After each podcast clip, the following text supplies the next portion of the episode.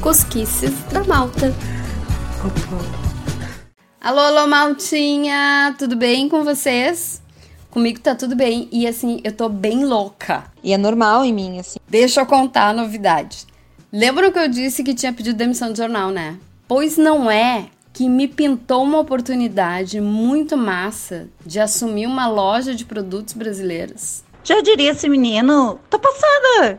Por isso que o post da semana passada chegou atrasado, todo guenzo, porque foi mesmo uma coisa muito inesperada e rápida.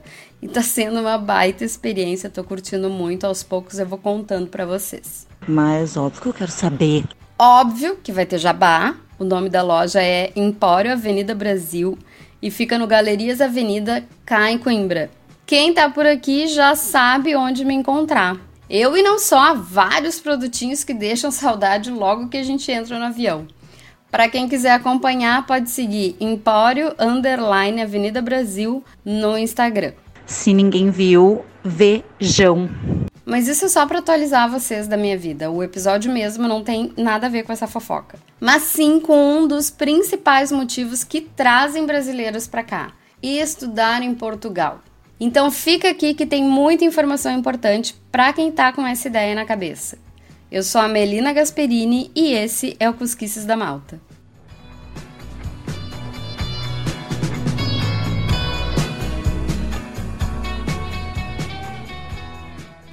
Esse podcast Cusco tem o oferecimento da DB Services Portugal, o apoio ideal para a transformação digital da tua empresa. E a DB Services também está à procura de profissionais da TI que queiram fazer carreira na Europa. Olha que coisa bem boa! E essa é a melhor parte. Tudo isso e um tanto mais está em dbservices.pt e DB Services Portugal nas redes sociais. Deem uma passadinha por lá.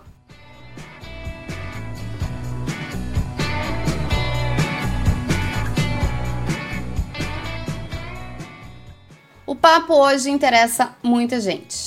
Como eu disse antes, estudar em Portugal é um dos grandes motivos para a imigração, seja para aperfeiçoamento acadêmico, seja como uma porta de entrada para um futuro visto permanente. Vocês já devem imaginar, mas não custa lembrar. No programa de hoje eu vou dar uma ideia de como a coisa funciona por aqui e indicar alguns caminhos que podem ajudar quem tem mais interesse no assunto. São muitas as informações e ainda tem as peculiaridades das universidades e escolas. Então vou falar um tantinho para matar aquela curiosidade superficial e deixar alguns links que aprofundam mais o tema. Combinado? Fazer o quê? Paciência. Bom, em Portugal vocês vão encontrar dois sistemas de ensino superior: o universitário e o politécnico. Basicamente, a diferença entre eles é o foco. O universitário tende a focar mais na área de teoria e pesquisa, e o Politécnico busca uma área mais prática. Tanto em um quanto o outro, o grau conferido no final do curso que tu escolheu vai ser o mesmo. Então dá para optar pelo conteúdo que mais te atrai. Os cursos universitários costumam ser mais concorridos, mas é uma vantagem pequena pelo que eu vi.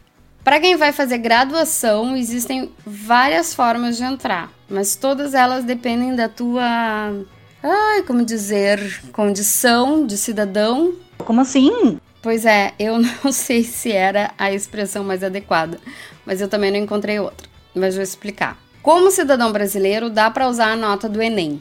Não são todas as instituições que aceitam, mas já tem para aí dezenas delas com essa opção. Como no Brasil, quanto melhor a nota, maiores as suas chances de entrar. E como a nota do Enem vai até mil e as daqui vão só até 200, a Universidade de Coimbra criou uma calculadora para fazer a conversão é tudo de bom essa Universidade de Coimbra, né? Eu adoro. Coimbra! Facilita muito a vida porque já dá para saber na hora se a tua nota é suficiente para o curso que tu pretende fazer. É bom lembrar que as universidades têm notas mínimas diferentes para um mesmo curso, então se não der em uma, vale tentar na outra. É só uma questão de acreditar e persistir. Além do Enem, tem outras três opções. Uma é fazer as provas que a universidade aplica nos candidatos, quando é o caso. Normalmente acontece nas mais concorridas. Algumas nem têm prova e consideram só mesmo o processo de candidatura. A outra opção é cursar o chamado Ano Zero, que é um tipo de curso preparatório já dentro de uma universidade. Não é uma garantia de que vai conseguir ingressar na universidade, porque vai ter que fazer as provas de qualquer forma, mas vai ajudar muito na tua futura candidatura. Sem falar que já começa a contar como uma experiência universitária fora do país. Tudo de bom. Por fim, dá para recorrer ao Estatuto de Igualdade, um acordo entre Brasil e Portugal que, como o nome já diz, iguala direitos e deveres de brasileiros e portugueses, seja em um ou em outro país. Ficou confuso isso, né? Não sei, eu acho que eu não entendi ainda. Mas é assim, portugueses têm os mesmos direitos dos brasileiros no Brasil e brasileiros têm os mesmos direitos de portugueses em Portugal. Aí vai fazer o concurso nacional como qualquer estudante português e eu explico em seguida o que, que é isso. O detalhe aqui é que não dá para requerer o Estatuto de Igualdade ainda no Brasil, porque tem que já estar tá morando em Portugal há pelo menos seis meses. Então, essa é uma alternativa assim meio que existe, mas para quem está no Brasil é completamente irrelevante. Não, não me adianta absolutamente de nada. Independentemente da forma que tu escolher, vai precisar do certificado de conclusão do ensino médio e histórico escolar, porque essa nota também vai contar para a tua média lá na hora de avaliarem a tua candidatura. Mas não adianta mandar só o histórico direto da escola aí no Brasil. Tem que entrar em contato com uma escola secundária portuguesa para fazer a equivalência da nota. Tá bem? Não é nada grave, mas é um saco se além da cidadania brasileira tiver também a europeia, aí a coisa já muda de figura e muda para melhor. Não vai dar para usar a nota do Enem, mas tem outras vantagens. Por que, que não dá para usar a nota do Enem? Porque esse é um benefício concedido ao cidadão brasileiro. Com a cidadania europeia, tu vai entrar em Portugal como cidadão europeu, não brasileiro sua documentação vai estar toda baseada no passaporte europeu e aí não dá para misturar as coisas. Se a tua cidadania for portuguesa, tem que fazer o tal concurso nacional de acesso, que é uma coisa parecida com, sei lá, um vestibular ou até com o próprio ENEM. Ah, e um parênteses importante: esse concurso é para ingresso em uma universidade pública. Mas é bom saberem que, assim como na área da saúde, eu já falei num programa sobre isso, o estudo não é 100% gratuito, mesmo na parte pública. Fecha parênteses. Então, essa prova nacional acontece uma vez por ano e as inscrições são feitas no site da Direção Geral do Ensino Superior. Vou deixar o link para vocês no Instagram para irem acompanhando o calendário. Até agora, pelo menos, não tinham as definições das datas do ano letivo 2022-2023. Aí eu fiquei, ué, por último, se a tua cidadania for de qualquer outro país da Europa, não tem que fazer a prova, é só se candidatar normalmente, com a vantagem de não precisar pedir o visto depois que tiver o aceite da universidade. E acalma o coração que eu vou falar mais sobre o visto daqui a pouquinho. Assim a gente não se perde.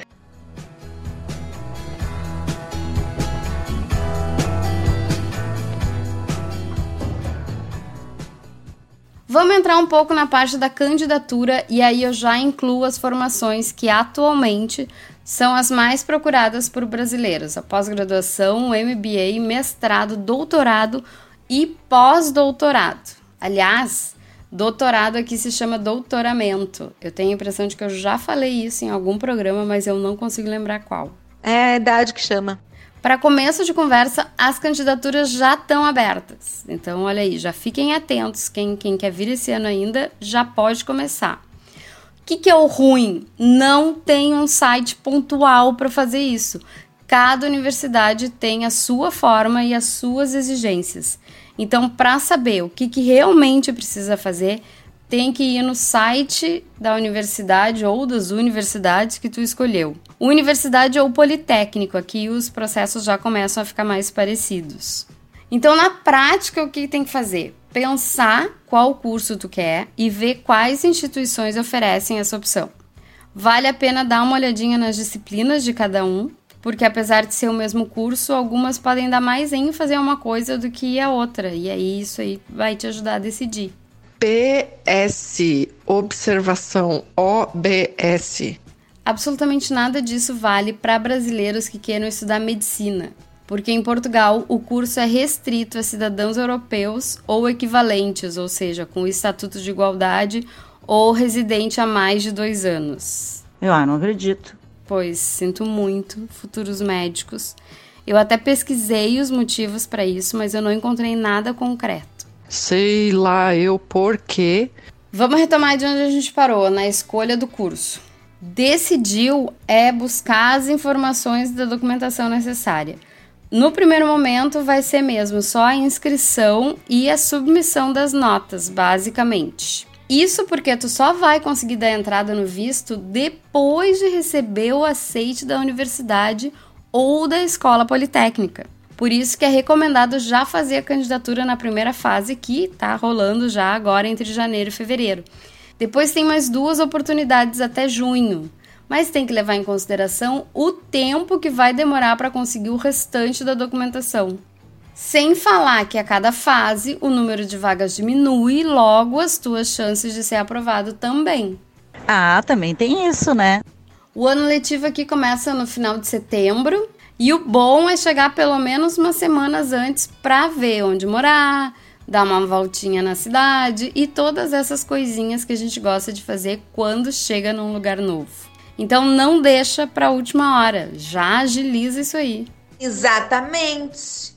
O caso de pós-graduações, mestrados e doutorados é bem similar, mas pode ter alguma diferença nas datas de inscrições, já que são cursos que nem sempre exigem a rigidez do ano letivo, de setembro a maio. Por isso que eu digo, não tem como fugir do caso a caso. Para cada curso, para cada universidade ou escola, tem que ver pontualmente quais são as datas e os procedimentos exigidos. Te foca no que é necessário. E já que eu tô falando de documentação, vou dar uma ideia do que, que vai ser necessário de uma forma bem geral. Passaporte válido, óbvio. Quando vocês mandarem a documentação para o visto, o passaporte vai junto. E aí tem que cuidar a data de validade do passaporte, porque se vai vencer antes de terminar o curso, tem que fazer um novo. Primeiro, porque eles não vão conceder o visto se a validade não cobrir todo o período do curso, e aí vocês só vão perder tempo. Segundo, porque mesmo se concedessem, renovar aqui é muito mais caro do que no Brasil. Não vale a pena. Então, pay attention, people. Só me vinha uma palavra em inglês agora, uma expressão em inglês, porque eu sou uma pessoa muito poliglota. Outra coisa, para estudar num curso de mais de três meses, tem que ter visto, que pode ser temporário ou de residência. O temporário é concedido para cursos entre 3 meses e 12 meses de duração e o de residência é para os cursos mais longos. Por que três meses? Porque tu tem até três meses para ficar no país como turista, o que inclui fazer um curso. Por isso que quem vem com a desculpa de estudar só para tentar ficar aqui depois tem que se ligar nisso. Eu não estou julgando, eu acho muito legítimo. Mas às vezes a pessoa pode achar uma boa opção por encontrar um curso mais barato e aí o tiro sai pela culatra. que inferno! Para descolar esse visto, além do aceite da universidade ou escola, precisa de uma série de documentos, como seguro viagem e certidão de antecedentes criminais, entre vários outros. No Instagram vai ficar o link para o site da VSF Global, que é a empresa terceirizada do consulado português responsável pela concessão dos vistos no Brasil. Então tá bom. Mais uma coisa importante: grana, bufunfa, din-din, já diria Didi Mocó. É bem provável que eles peçam comprovação de que tu tem dinheiro para te manter durante o período em que vai estudar, principalmente para cursos com mais de um ano. Não é que não possa trabalhar, se conseguir uma proposta, até pode solicitar o visto de trabalho aqui mesmo, mas é que nem sempre é possível por causa dos horários das aulas. Então é melhor não vir contando muito com isso. Ah, eu abortei a missão, né?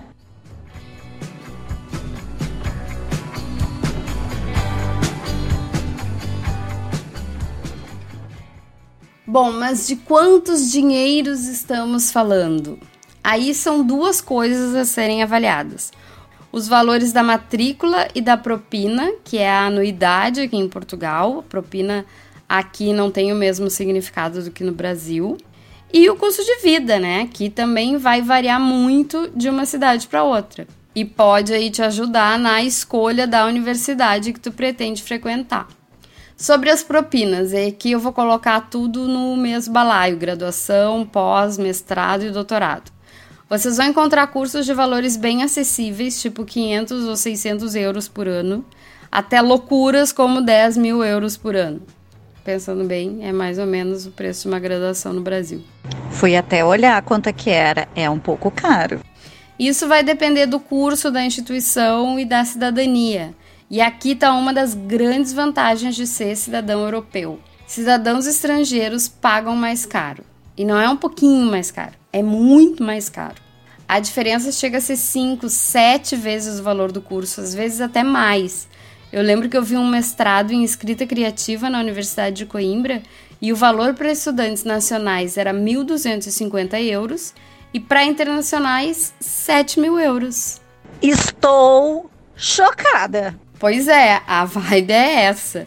Nem todas têm uma diferença tão gigante, mas a maioria tem diferença.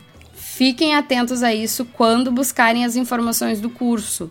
Normalmente está identificado propina estudantes nacionais e estudantes internacionais. Não se confundam. Me incomodou um pouquinho isso. E aí tem o custo de vida, que depende da cidade e do tipo de vida que a pessoa leva. O mais caro costuma ser o aluguel, como eu já tinha comentado no episódio sobre imóveis. Aliás, tem boas dicas nessa área para quem que vê isso daqui, recomendo. A alimentação, se fizer comida em casa e deixar para comer fora só de vez em quando, é tranquila. Com 100, cento e poucos euros dá para comer bem Apesar de que as universidades e as escolas politécnicas normalmente têm cantinas com preços super acessíveis para estudantes, tipo R$ 2,40, R$ 2,50 uma refeição completa. Nesses casos, vale a pena se não tiver tempo ou vontade ou habilidade para fazer almoço e janta em casa. Eu super te entendo. Eu diria que com uns 600 euros por mês aqui em Coimbra, um estudante consegue alugar um quarto, ter uma alimentação bem ok e fazer uma festinha. Lisboa e Porto já são mais caros, mas isso não é novidade para ninguém, né? Né? Simplesmente. Quem já tem exigências maiores, como morar sozinho, comer fora e viajar, tem que reservar um pouquinho mais. E uma coisa fundamental: se for transferindo dinheiro do Brasil mês a mês ou algo assim, considerem o câmbio. O que teve de gente se lascando nos últimos anos por causa do aumento do euro não foi pouco. Há três anos o euro estava quase a metade do que está hoje. É de chorar mesmo. Então, quando vier, não organiza a tua vida para viver no limite do que tu tem para gastar. Deixar uma margem é muito aconselhável.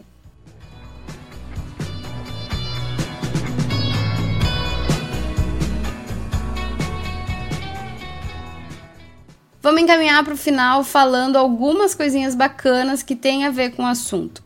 A primeira é o Erasmus, que eu tinha comentado bem por cima lá no programa 26 sobre rituais acadêmicos. Inclusive, outro bom episódio para quem quer estudar em Portugal. O Erasmus é o programa de intercâmbio da União Europeia e que está aberto a todos os alunos matriculados em instituições de ensino da Europa. Ou seja, quando você estiver estudando aqui, existe a possibilidade de fazer intercâmbio de seis meses a um ano em outro país europeu. Já pensou que demais? Uhul! Vai ter linkzinho para saber mais sobre isso também.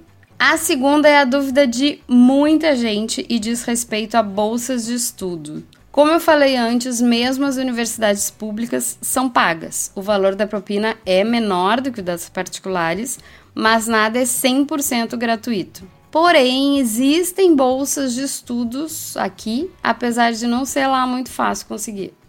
Para quem já está em Portugal, normalmente essas bolsas são requeridas no decorrer do curso e dependem do desempenho do aluno. Então, por exemplo, quem consegue a bolsa de mérito, que é como é chamada essa modalidade, tem 50% de desconto na propina do ano seguinte. Então, acho que é uma boa ideia. No caso de brasileiros, as bolsas para estudar em Portugal precisam ser solicitadas diretamente no CAPES, seja para graduação, mestrado ou doutorado. Juro que eu fucei no site do CAPS e a última notícia que eu encontrei sobre bolsas internacionais foi de 2018. Eita! Não sei se não tem mais, se o site está desatualizado ou qualquer outra coisa, a gente sabe que nesse momento tudo é possível. Cheguei a enviar uma mensagem para ver se eles me esclareciam, mas até a gravação eu não tive retorno. Então eu não vou conseguir deixar nenhum link para ajudar vocês. Eu deixo só a minha sugestão de pesquisarem as instituições portuguesas que aceitam essas bolsas e entrarem em contato com o CAPES para ver qual é a viabilidade. É muito complicado. Por último, e só para não perder a viagem, para quem procura curso técnico não superior, existem diversas opções e aí sim, inclusive gratuitas. A dica foi de uma menina que eu conheci em Coimbra, a Ana, que estuda técnicas de pastelaria e cozinha on the job na Escola de Hotelaria e Turismo de Coimbra. Esses cursos são mais voltados para jovens, tipo até uns 25 anos, e podem ser uma boa alternativa para quem busca uma profissionalização junto com uma experiência fora do Brasil. Que eu achei maravilhoso, aliás.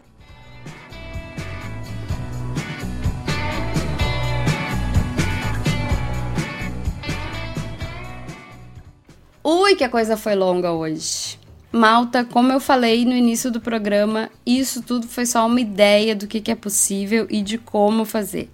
A burocracia é bem maior do que eu fiz parecer, então se tu quer mesmo estudar aqui, precisa ter muita atenção às instruções das instituições envolvidas, desde a universidade ou escola politécnica até a VFS Global, que é quem no fim das contas diz se tu vai vir ou não valer a pena, vale muito, desde que seja bem organizado e dentro das exigências portuguesas. Não tentem aldrabar o sistema. Para essas coisas, as autoridades de Portugal são bem cri-cri. Dependendo da pessoa, pode achar irritante. Se ficou com alguma dúvida, o que eu acredito que sim, ou quer falar de algo que eu não abordei, pode me chamar no Instagram, Cosquices da Malta, que eu te ajudo a encontrar a resposta. Tem muitos detalhezinhos, muitos pormenores nisso tudo. Então, se eu puder fazer alguma coisa para te ajudar, vou ficar muito feliz. Você é uma pessoa muito amorosa. Esse podcast tem o oferecimento da DB Services Portugal, Digital Business Services, que está transformando o mercado digital do lado de cada oceano. Quer fazer parte disso? Então acessa dbservices.pt e acompanhe a DB Services Portugal nas redes sociais. Muito obrigada por me acompanhar até aqui, malta querida. Espero que tenham gostado. Para todos, um ótimo fim de semana. Se cuidem e nos ouvimos na semana que vem. Beijo. Era isso. Sextou.